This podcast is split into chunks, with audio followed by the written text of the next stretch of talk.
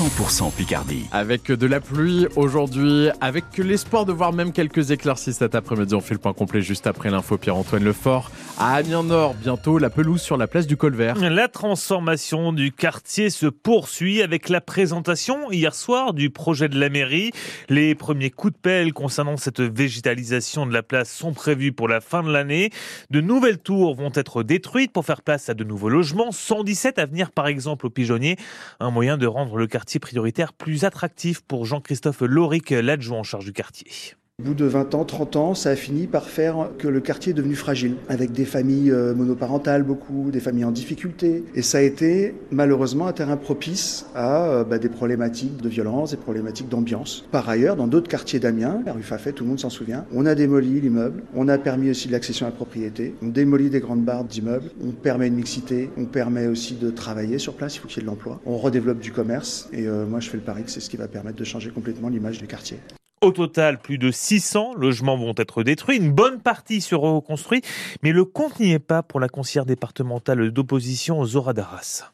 Il y a quand même 300 logements. Au moins, ces personnes-là qui ont été habituées euh, dans le quartier, que ce soit sur le plan social, familial, tout ce qui est socio-éducatif, collège, école, euh, associatif, etc., ils vont se retrouver où il aurait fallu peut-être trouver une, autre solution pour que les personnes qui désirent, qui souhaitent rester sur le quartier, je ne dis pas qu'il faut garder les gens malgré eux, il y a des personnes peut-être qui veulent aussi partir du quartier, mais d'autres personnes se retrouver malgré eux ailleurs, 300 logements à moins, ça fait quand même beaucoup. Alors à quoi ressemblera réellement ce quartier d'Amiens Nord dans quelques années? On vous a mis euh, les projections en photo sur francebleu.fr et l'application ici. Deux personnes placées en garde à vue dans l'Oise. Après la découverte d'un singe écureuil volé dans un zoo du Var fin janvier comme 13 autres primates, l'animal a été acheté sur les réseaux sociaux mais pour le moment selon le parquet de Beauvais, on ne sait pas comment les suspects l'ont ramené en Picardie.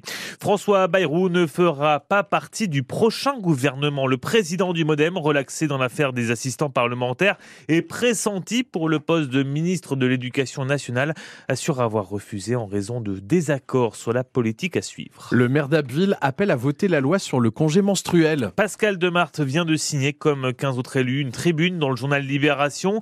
La proposition de loi qui vise à instaurer un arrêt en cas de règles douloureuses a été rejetée en commission au Sénat hier et doit être examinée dans une semaine par les parlementaires. Un couple de boulangers refuse désormais de passer à la face à l'explosion des charges. La maison bourgeois à Doulan vient de décider d'arrêter de payer ses factures à l'État pour tenter de préserver ses 13 salariés. La dernière facture de l'URSSAF s'élève à 42 000 euros, c'est 16 000 de plus par rapport à l'an dernier. L'augmentation des charges de l'électricité, par exemple, qui a aussi des conséquences pour les propriétaires de voitures électriques, près de 10% de hausse depuis le 1er janvier. Et recharger sa voiture coûte donc plus cher. Pierre Pillet, est-ce que l'automobiliste s'y retrouve toujours? Le coût de recharge d'un véhicule électrique varie désormais de 2,50€ à 10,60€ pour 100 km. C'est le constat de l'entreprise Covoltis qui installe des bornes notamment chez les particuliers. Selon son président Essan Emami, c'est la recharge chez soi en heure creuse qui limite au mieux la hausse des tarifs de l'électricité. Vous allez payer le kilowattheure en heure creuse à 20 centimes à peu près. Donc euh, là où vous étiez à 16-17 euh, centimes, on parle de quelques euros par mois. C'est pas non plus un impact extrêmement important. 80% des utilisateurs de véhicules électriques rechargent à domicile selon l'UFC Que Choisir. Pour les 115 000 bornes dans l'espace public, il faut s'attendre à des augmentations aussi selon l'association de consommateurs. Mais il n'y a pas un prix unique par borne. Cela dépend des opérateurs, dénonce Lucille Buisson, chargée de mission à l'UFC Que Choisir. C'est dû à une spécificité euh, des bornes publiques actuellement c'est qu'on peut rarement payer par carte bancaire. Vous devez, pour pouvoir accéder à la borne, euh, disposer d'une carte de recharge. Et suivant euh, la carte que vous allez utiliser sur la borne, le prix sera différent ce qui amène à une grande variabilité sur un même point de recharge en réalité. L'UFC Que Choisir participe à l'élaboration d'une proposition de loi pour uniformiser les prix aux bornes de recharge afin d'éviter les mauvaises surprises. Coup de chaud sur les factures, on vient de le voir. Coup de chaud tout court aussi. Il n'a jamais fait aussi chaud au mois de janvier selon l'observatoire Copernicus.